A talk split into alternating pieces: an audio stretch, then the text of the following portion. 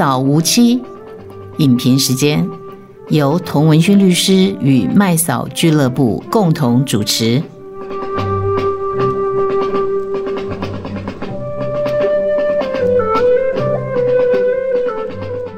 好，大家好，我是童文勋，我是卢卡，我是麦嫂。好，我们今天来要讲哈，就是我们上一集讲的这个。我们想谈的这个电影《怒海劫》，我真的觉得这电影拍的很好哈，因为电影有节奏嘛。因为我觉得很多节奏是这样，就是说你一开始进来的时候很低，然后开始拉高，拉高之后，那后面还有高高低低啊，通常会让这个观众可以喘一口气。可是现在有很多电影是这样子哦，它一开始节奏很低，可是它它一拉高之后呢，它就不下来了。好，《怒海劫》就是这样子。好，我看这个电影一样，我是第一次看它的时候是在这个飞机上看的。我们飞机上的那个电影，以及呢，Tom Hanks 主演的电影。对，我常看他的电影都是，因为他那个有一些是不是当季的哈，不是不是首映的那个片嘛哈。那有时候我看的是首映片，在飞机上看的。那他那个。有很多系列的是飞机一定会有的，所以汤看汤姆汉克的电影确实飞机上看是蛮容易看到的。但是我在想，那个飞机上应该不会有《萨利机长》这一部电影。有有吗？有有有够触眉头 的，飞机上有蛇有吗？有有有有，那那个电影我也是在飞机上看的。好，那 anyway 就是我觉得那个《怒海劫》哈，就是一开始就很低沉嘛，因为它就是一个。就是日常啊，一个船长他要出任务了，然后他有一点点债务的问题了哈，然后他跟他太太在讨论那些问题，然后那个就出海了，然后在海上那也是每一天例行的啊，要检查什么什么，然后就出海了。然后其实船上没有多少人，现在的这个货运啊、货轮啊，其实船上没有多少人。然后我也是看了《怒海劫》，我才知道，就是说他们在遇到海盗的问题的时候是束手就擒的。他没有打算要这个跟他搏斗搏斗哈，所以船上其实是没有武器。虽然说船长的保险箱里面有现金，好像有两万块现金，这是真的。就是遇到事情的时候，那两万现金就是给他，然后有一把手枪。可是那把手枪恐怕不是自卫，而是自杀用的。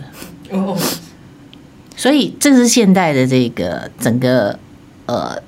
就是海上货运的一个现象了哈，他没有，因为他你不可能武力对抗嘛，那不要武力对抗，你就算把你绑了，绑匪也没有必要要杀你，然后换赎金嘛，所以就是船公司会把你救回来，保险公司会把你救回来这样子。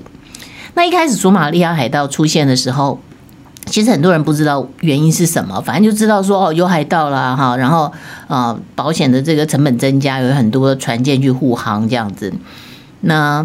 后来我们知道说有很多台湾人也被绑了，然后最后有一个是两岸合作，就是中共出面，然后台商出钱把人给赎回来哈。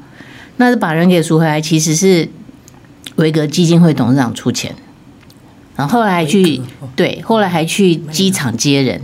好，这个是他出面的，所以我们可以讲这个新闻都可以看看到的哈。那所以这个。现象后来变成是很有趣的，是一个日本的那个沙西米的老板把它解决了，所以最近已经没有听到说索马利亚海盗问题了。好，所以这是一个市场结构的问题，所以我们先请卢卡来分析，一样从电影的分析主角啦，好，它的结构啦，导演来分析这个电影。好，我们先讲说这部电影它是真人真事改编的哈，它的那个故事就是在讲述这个 Philip 这个船长呢，他就是开着一个货运船，然后他会航行经这个呃索马利亚的海域，好，那就是在海上他就被这个呃索马利亚的海盗打劫了，这样子。那呃一开始的时候，本来他是先是以演习的方式。但是在演习的过程中，他就看到真正有海盗来这样子。那海盗他是怎么样的？他是有一艘母船，然后带着几艘小艇，那他就会追赶你，然后他伺机要呃从这个小艇上船找突破口，然后上到这个大的这个货运的船这样子。那呃本来呢就是呃船长他就说哦那个。就叫他的 crew crew member 都躲起来嘛，躲在那个底下货舱的地方，然后呢就独立的，就是呃，就是跟歹徒周旋这样子。那结果后来呢，就变成说，他说我我们有这个救生小艇，好。他说：“哦，就是像刚才那个呃律师讲的，就是呃我的保险柜里头有多少现金，好，那你们可以拿去，好，然后呢，就是你你不要你不要打劫我们的船，好，我有钱给你这样子，然后就带他们去救生小艇，好，那因为呢，他们的这个呃呃海盗的头子啦。”他下去寻那个，他要找其他的船员的时候，反而被那些躲起来的船员抓了。好，所以他就说，他们就说，那这样子用，就是等于说，海盗他有美国的船长，然后呢，这个美国的船员呢，他们有这个索马利亚的海盗头子，所以他们就说，哦，那我们两边交换。好，那结果交换的时候呢，就那个呃。海盗的头子有回到索马利亚这边哈，但是呢，这个登上救生小艇的时候呢，他们把这个船长菲利普船长一起带走了，嗯、他把他夹持走。对，那他夹持他就是说呢，嗯，就是算换那个用人质来换钱就对了，好，那他就说哦，我要那个呃把他带回索马利亚关起来，那你们就那个要把那个就拿钱来换这样子，好，那所以。比较多的成分是在这个呃救生小艇上面的一些求生的过程。那中间呢，因为他们已经报案了嘛，那美国的那个呃军队已经知道说，哎，我们的人被绑了，所以他们就要用。他们就要用军事的方式来解决这一件事情，这样子。那它整个过程其实相当的还原原著，就原著的这个内容。不过呢，其实它也有一些不太一样的地方，这个我们后面可以再谈。嗯，好。那其实这个事情的这个时代背景，因为它是事实嘛，这个时代背景我们可以也可以分析一下。才近代而已，零九年呢？是那个时代背景，就是因为有这个呃。索马利亚海盗嘛，所以中共呢也派了军舰去护渔，然后那时候还很有趣哦，他还说他会连那个台湾的这个渔船呐、货轮呐一起保护，这最好是好。然后 那时候还发新闻稿，对对对对对。然后后来就这个发生了什么事情呢？就是他们一直嘲笑，就是说美国啊，美军有什么鸟用？所有的那个中共的这些媒体就是一口一个口径，就是笑这个。这个美国就是那个根本就是纸老虎。好，你看我们我来我们来互娱哈，这我们才是有实力的。所以那个时候在所谓的中国崛起的那个过程中啊，确实让人家觉得说哦，那看起来中共还是蛮有力的哈。他们那时候在非洲已经投资很多，投资很多嘛，好，就觉得诶，好像也蛮有道理的嘛哈。结果呢，话还没有讲完哦，结果呢，就有一艘中国的这个货轮就被夹持了。嗯，然后被被夹持呢，因为那时候有三艘中共的军舰在那个海域，结果你知道吗？他眼睁睁的看那艘船呢被夹进了那个索马利亚的海港，他当然不能够去海港打他嘛，在公海的时候他不围他，三艘船本来是一个三角形的，可以把它包围，然后就不想它截下来，他不敢截下来，他不敢截海盗船，结果他呢撤退，后来。大家直问他说：“你为什么不追？”结果中共海军的这个头怎么说呢？他说：“因为追他的这个油钱哈，还不如去赎。所以呢，讲的对了，嗯，哎，所以他就那么大不追嘛，哈。你你觉得讲的对啊？哎呀，我觉得是对。可是这个怒海劫的这个案子啊，是怎样呢？美国他就派出了这个海豹部队，而且是三三三颗子弹在那个。”海那个海浪上上下上上下下这样子，你就你就看着这个电影，它就是真的真实的。嗯，就有一天我们就看到新闻说，美军呢就是三颗子弹狙杀狙杀了那个海盗，然后把那个船长给救回来。嗯，然后给锤变二锤，所以中共就从此在那个案子之后，他从此不敢去讲护航的事情。对，我了解。嗯，我可以讲一下，就是因为我。看了这部电影之后，我有回去查那个索马利亚海盗这件事情。它其实是这样，就是说一开始它那个时间流是一开始的时候，索马利亚内战。那本来索马利亚的外海其实是一个很重要的渔场，很多国家都在那边捕鱼嘛。那包括那个索马利亚自己，所以他们有很多渔夫。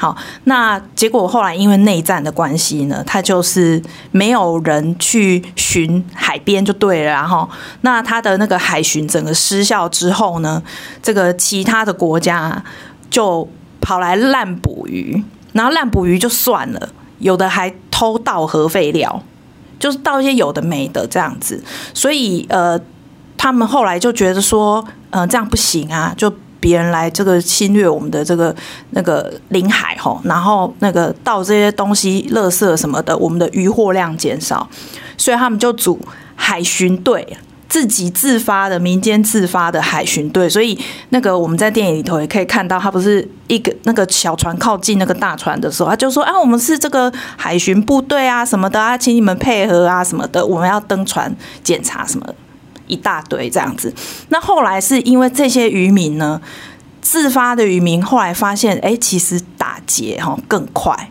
收入更快。他们那个巅峰时期的话，呃，海盗的人均收入是呃平常一般索马利亚人民的一百五十倍。所以他们就觉得说，海保卫什么海边啊，也不要打鱼了啦，然后我们就来抢劫为生，这样子是这样来的。那索马利亚海盗这个事情发生了之后呢，其实不是只有中国的军队、美国的军队，就是凡是有在这个海域里头工作的那个国家，其实都有派军队来，就是巡防这个区域。可是呢，也就是呃。这几个国家有在这几个在这个海域工作的这几个国家呢，就是一直都有被打劫的事件这样子。那通常其实还真的都是用熟的比较快。那这个怒海劫这个故事，它算是一个比较经典的例子，就是说它是一个到最后升级变成一个军事救援的行动。嗯哼。我我觉得我可以想象用数的比较快，因为他们其实都是有保险的啦。那再加上，因为你看他们那个要耗费那么多的物资，要把呃一个人救回来，可能到时候会变得很累。然后再加上那个所有一些动员的耗费时间上面，真的是用数的比较快。你看，虽然那一阵子因为有海盗关系，所以鱼价很贵啊，尤其高价的鱼。你看，光是我们那东港那拍卖黑尾鱼，你看那个价钱，如果是像是他们那个海域，最主要是金枪鱼。那个价格一定是飙高的。现在比较没有海盗之后，状况就比较恢复正常了。嗯、金枪鱼就是对岸讲的尾鱼啦，啊、我们讲的就是尾鱼。对，啊、对，那那个呃，就是这这个怒海劫这件事情呢，就是呃，麦嫂她有。提醒我们，就是说，后来这个事情居然是被一个呃卖寿司的解决了哈。那那个呃，我这边呢有看到他的后续的消息，就是待会我们后面可以再补充一下。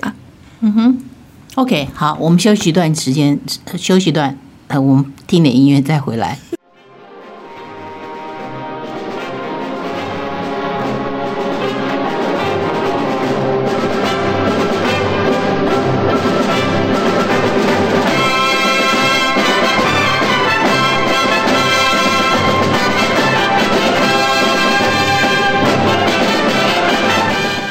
OK，我们回到现场哈，那来谈一下这个导演吗？导演那个 Paul Greengrass，那个基本上有在看动作片或是谍报片的都会认识他，就是 Bourne Identity，神鬼认证的导演。然后而且再加上他很会那个处理动作片，再加上他处理那个政府阴谋，所以基本上他是一个非常有智慧的导演。他在处理这个议题的时候，因为事情刚发生没多久，零九年发生的事，然后这个电影是一三年。对然后基本上杀青是一一年，所以等于这事情一发生，马上就开始找剧组要拍了。然后那个时候呢，找到汤姆汉克的时候，汤姆汉克不敢接，他说他还会 seasick，他会晕船。然后他加上说，他觉得他有一把年纪了，如果很多动作场面他不敢胜任。导演跟他说：“你绝对不会有，因为你就是一个肉票而已，你不需要打斗，他只要晕船就可以了。”对，但是问题是一定要讲一下这个扮演海盗头子的这个，他原先是、哦、太厉害，他太厉害。他原先是一个司机，他其实是一个有点麻雀变凤凰的故事。他原先只是去送便当，有点像 Uber E 那种。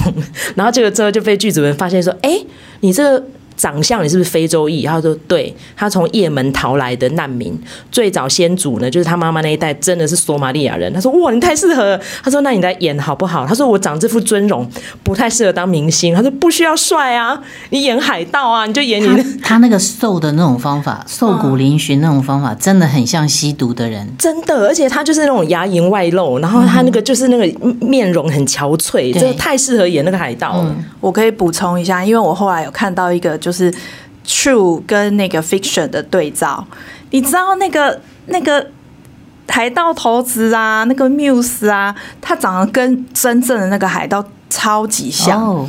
而且呢，因为这个演员他的出生地是在索马利亚，嗯，他的出生地就跟那个海盗是一模一样的地方。对对，可能有血缘，真的可能有血缘。然后他呢，这个演员呢，他是呃出生在索马利亚，然后后来在也门长大，在十四岁的时候。到美国来生活这样子，所以其实他是美国人。嗯、那他原本就是像刚才这个麦嫂讲，他就是一个普通的店员，好，然后做普通的工作这样子。结果他演了这个戏之后，还让他提名，然后呃，好像有拿到 BAFTA 的最佳男配角，嗯、有拿奖的。但是呢，他拍完这部片子之后呢，就他们四个海盗其实都是第一次演戏。当他拍完戏之后。都回去做原本的事，就没有继续对，没有继续再演什么大的角色，这很难有角色给他演，嗯，因为他真的就是这个角色超级适合他的。阿巴迪他后来呢，其实本身有在客串一些，比如说都是演盗匪啊什么的，因为受限于外形啦，嗯，还有他的口音。但是我觉得这部电影里面还有个看点，就是刚刚学姐讲的，就是那个台湾的渔船在里面很重要，那个就是他们的发机，嗯，就是稳发号渔船。后来那个电影一出来之后，每个人都去问船东说，后来你有没有拿到理赔？他说其实都赔回来了，他也不在乎那个船，就没想到变成犯罪工具。嗯，对，因为他就变成他的那个指挥中心，对，就是海上的指挥中心，因为他们有很多的仪器嘛。所以他们可以知道哪一艘船已经往他们靠近了，所以他们就有很多讯息。然后大概什么时间，他们就要从渔村调人出来，开始去劫那那艘船。你知道那造船厂多机车？你知道台湾造船业是很厉害的。他说：“这免费广告啊，为什么 有什么好那个大意的？”他说：“就大家就是会毛起来说，台湾渔船好耐用。听说他们做指挥中心，足足可以撑十五年呢。你看那个船多耐用。”嗯哼，嗯嗯，真的是。然后后来。我们我们说的那个去赎回来赎人质回来的那个案子啊，我们也可以介绍一下，因为当时呢，就是已经他们被劫持了非常久了，而那艘船呢，其实是挂其他的国家，它是挂阿曼籍的阿曼，哈，就是那个大公国哈，它挂着阿曼的那个渔船呢，它是叫做呃 N A H A M Naham 好的三号渔船。那事实上就不是台湾籍啊，问题是那个船东是台湾人，台湾人，嗯，然后他的副船长好像是在冲突的时候就被被杀死了，当场被害。可是那个那个副船长还是轮机长呢，他就没有放弃那些渔工，就跟那些渔工就一直被一起被劫持了。那那一次被救回来了，其实有很多国家参与了这件事情，船东大概出了三十万。然后维格基金会出了三十万美金，我现在讲的都是美金，所以光是台湾各界捐款，想要用赎的方式把人赎回来，他就花了八十五万美金以上。哦，这中间还有中介人啊，然后还有律师费啊什么的，就是大概花了大概一百多万到两百万美金，终于把人赎回来。可是呢，我们的外交部就是一直被这个被劫持的这个中国籍的，就是呃台湾籍的这个。副船长啊，就是说什么事情都没做这样子哈，这个再说哈，这个因为我们没有外交关系，所以即使要做也做不到。那要不要花钱去赎赎人？好像在各国的这个习惯上面是绝对不花钱去赎人的。这个也是在这个电影里面，美国政府一艘船一艘船被劫之后，其实受到很很大的压力，所以这个在剧情里面有讲，就是因为他很大的压力，所以那个呃他的。国防部长给那个海军司令的那个压力是非常大的，他们就是只只许成功，不许失败。其实，在很多谍报片，他们都有这句话：美国政府不跟恐怖分子谈判，都会有这个 slogan，所以大概实际上也很难操作了，所以也没有办法用钱的交易的方式来解决它。对对，他说就有一就有二。你看后来 ISIS 的事件也都是这样，对，绝对不熟人嘛。对啊，对啊。所以台湾政府也没有办法做其他事。菲律宾那一次就是也不是有发生那种绑架案嘛，到最后也没有办法谈啊，最后也是用 under table 的事情去救回来的。嗯，那又是另外一番故事了。嗯，对啊。好，那所以我们还是来讲沙西米哈。所以这事情全世界你看多少政府介入，最后像这个是流血事件了，而且这个主谋呢，因为他被。后来在这个船舰上，他一个他一直留在船舰上，他希望能够拿到赎金嘛，所以他一直留在船舰上。可是最后就是他被抓回美国判刑，到现在还坐在还在美国坐牢，关。嗯，他要一直关到二零四二年，判了三十三年。他在判决的时候啊，就是他的辩护律师企图用他的年纪，因为其实这些索马利亚海盗他们都非常的年轻，那他就是。他们其实对于小孩的岁数也说不准，嗯，那他没有他出生年纪，对他那个时候就辩护律师就说，哎，其实他在犯这个海盗这个案子的时候，哈，不到十八岁啦，哈、嗯，但是后来是这一个呃这个犯人这个海盗他自己承认说，他当时其实。就是满十八岁了，嗯，所以也就是用成年人的方式来量他的刑，所以以至于他被判了三十三年。对，嗯，那所以呃呃那个时候好像有说想要见他一面哦，因为他是关在美国嘛。谁要见谁？就是那个海盗本人呐，对啊，曾经有想说，对对见这个演员一面，对对，因为因为他就是因为他是他现在是关在美国的。其实如果说你要看他关在哪个监狱，搞不好过来比较好哎。是啊，如果今天他关出来了，他送回去索马利亚，他要做什么？哎，没有哦，其实索马利亚也本来也好好的，他们在渔村里面，可是就是苦啊好好，所以才只能做海盗，所以才会有这种寿司三位说给你工作，给你渔船，对啊，那就很有趣。我觉得那一段对话哦，因为网友已经有把它摘录下来的，实际上有没有这样对话，我们是不清楚。但是木村清真的有跑去索马利亚的渔村去跟他们拍照啊，甚至于签约啊，那因为他们都不识字嘛，所以当地政府官员都有接待哦。海盗们就说，我们以前也是渔民啊，但是因为内战，然后再加上你们都滥捕，所以我们就抓不到鱼了。嘛，所以我们就只好做海盗啊。然后这个木村清社长就说：“那这样子的话，我就聘请你们来帮我们捕尾鱼，好不好？”海盗说：“啊，我们又没有船。”社长说：“那船我就给你们啊。”他说：“可是我没有技术啊。”然后木村社长说：“那我教你们没？”他说：“可是问题是我们捕到鱼之后，我们没有冷藏设备啊。”他说：“那我来盖冷藏库嘛。”他说：“可是我们国家没有加入贸易组织，而且我们是海盗国，米亚虾就怕。”然后木村社长说：“那我们帮你去谈嘛。”所以最后就所有东西都是那木村社长弄的。听说他那个投资金额真是。应该接近上亿美金哦，不过当然不是他自己独资啊，他也叫很多人一起来 join。但是既然有人可以用这样的方法来处理，真的蛮感动的。所以后来很多乡民说，这根本就《海贼王》漫画的真人版，那一点还蛮有梗的。对，而且时间哈，从二零一一年就是非常猖獗，对对，好，一直到二零一四年就已经没有海盗攻击了。是。好，所以二零一一年注检哈，就是几乎没有海盗的攻击事件呢，就是因为木村的努力。然后几年中间就其实三年，他花了三年时间，就是靠着日本人吃沙西米就解决这件事情了，对不对？对对。对啊，而且其实，在电影里头一直反复的讲啊，他们就说，他们就说，我们哪是一生下来就要当海盗的？我们本来也是抓鱼抓的好好的啊，对不对？对，所以就是那个你，你就是让他回归本业，给他打造一个他可以专心捕鱼的环境。然后最后这个电影哈，就是让你一直紧张。这部电影有有些人看了觉得很不舒服，因为他的整个一个多小时，整个肌肉可能都是绷紧的，到最后。这个电影很好玩，一开始是平平的，就是日常生活，然后他就去开船，对不对？就是船长就去了渔港这样子，然后就上船了。最后结束也一样，他又恢复了他正常的那个上船的那种日子，所以很平的，然后变得很高，然后就不下来了，一直到最后收尾的时候又变成一个很平的。这个是一个方形的，好像堆积木的那种那个节奏感，哈。那最后我们来讲，把这个电影做一个结语好了。你会推荐大家去看这个电影吗？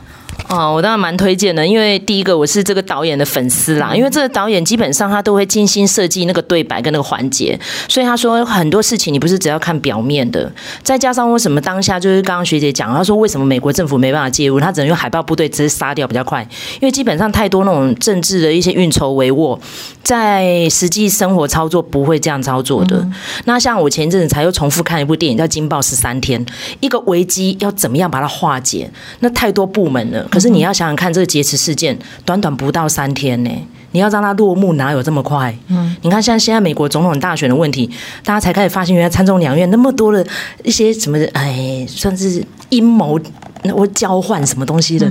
然后想说，哎，那个导演的他怎么处理那个船长命在旦夕这个事件的关键？而且我觉得每一个电影应该都跟食物有关。对，可是这是一个唯一跟食物没有关的电影，它从头到尾所有的演员只有喝水。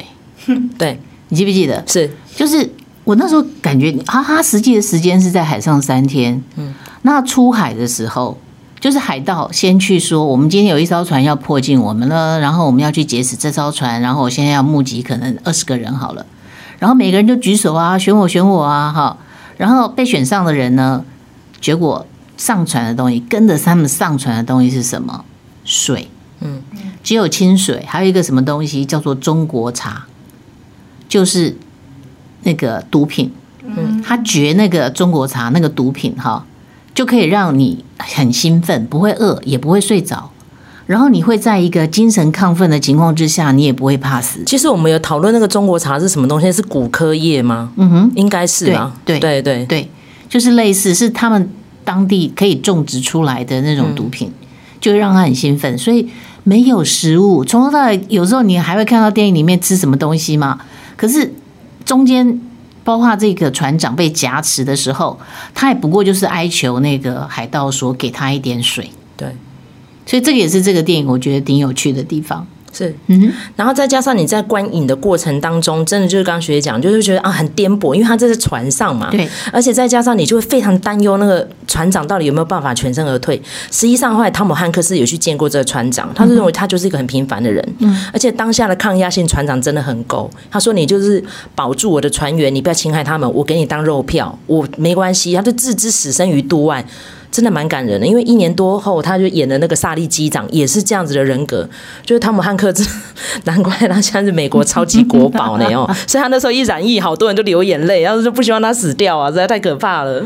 OK，对，这个有关于 Tom Hanks 本人的话，就是你要讲，你要讲说他大概几乎所有的交通工具都开过了哈，比如说动画《北极特快车》开火车哈，然后呢，这个《怒海劫》开船哈，萨利机长开飞机哈，所以那陆海 太空船，他有演过太空人呢、啊，对对对，就是阿波罗十三，就是那个在太空说哈，所以这个那个是地表上有什么事情是其实是难不倒他的，所以连那个。呃，那个新冠的那个疫苗，呃，新冠的这个疫情，它也可以这个击退哈。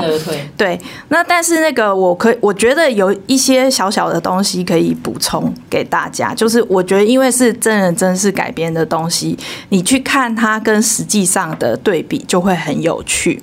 那如果说以这个呃《怒海劫》这部片子来讲的话，其实它最大的对比是在于哈，呃，其实。这个菲利普船长呢，他一开始的时候并没有警觉海盗的这件事情。其实，呃，就是他在出发之前有接到警告，就说那个海域呢，就是海盗常常会出没，但是他没有理会这样子的警告。那所以，其实后来这个事情落幕了之后，有一些船员就发起集体诉讼来控告这个船长，嗯、就说你。那个不顾警告，然后把我们开到危险的呃海域里头，这样子，那这个是一个比较不一样的。所以其实菲利普船长这个人是有一点争议在的。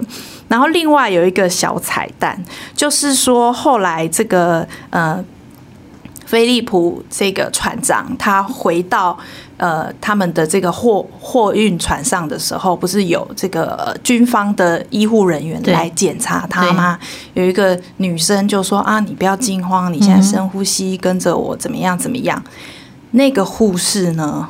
呃，应该说护理师哈，那个护理师就是当初二零零九年哦，对，就是诊疗那个菲利普真正的菲利普船长的人，难怪对看起来就是很专业。没错，那里面其实它里面其实有一些呃，可能是比较不那么主要的演员，其实是美国军方的人，嗯哼，但是他们呢并没有。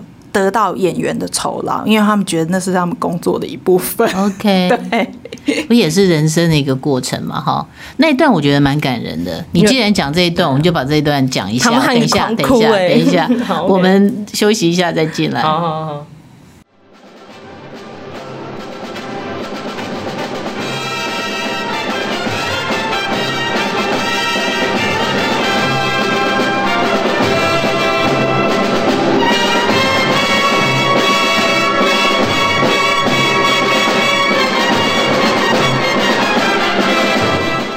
我们回到现场哈。所以三个人，我们三个人都觉得对那段很有感觉。可是我们刚才讲这么多哩哩啦啦，我们的漏漏等，我们都没有讲到这一段哈。就是他在最后，因为他其实一心，这个船长一心想要让那些海盗不要丧命，而且他也知道，他心里非常清楚，就是完蛋了，就是一定会开枪。好，那。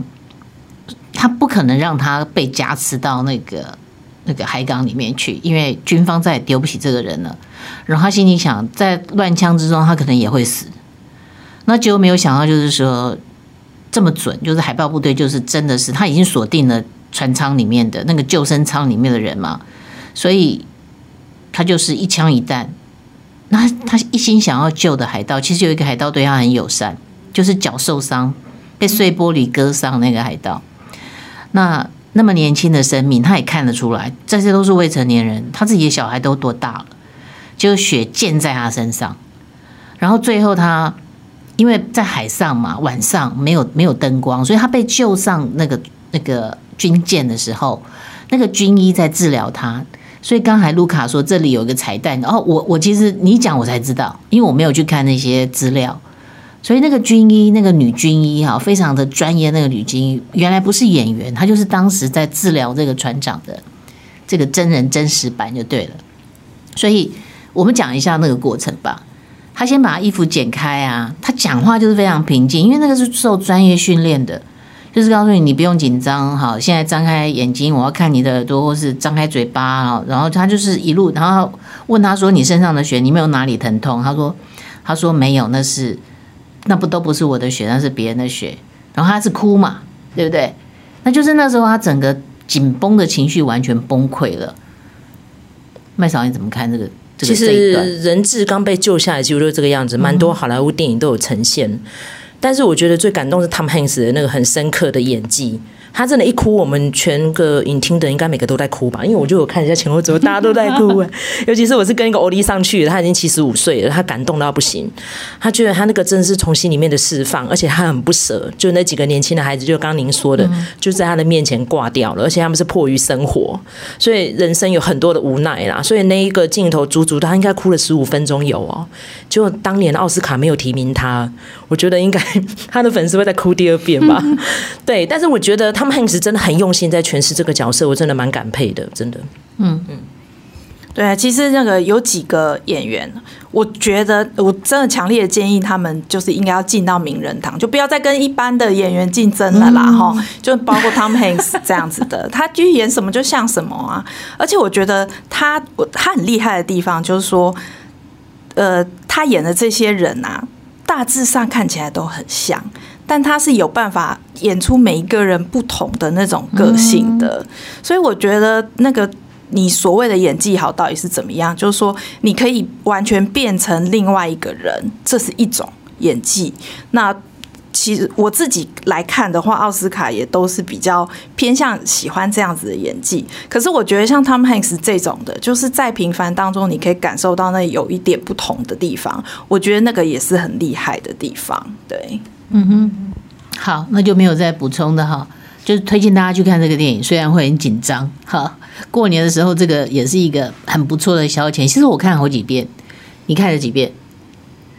麦嫂看几两次，两看两次，对对两次。我有时候看两次，我有时候觉得没有电影看的时候，想到这个电影，我就把它翻出来再看一遍。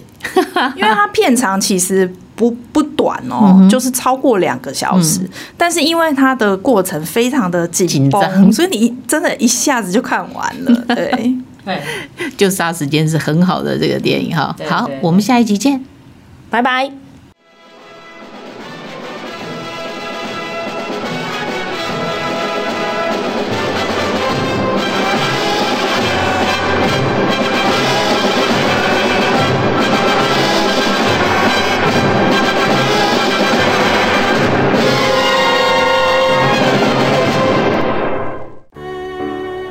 纯净咖啡，听最真诚的声音，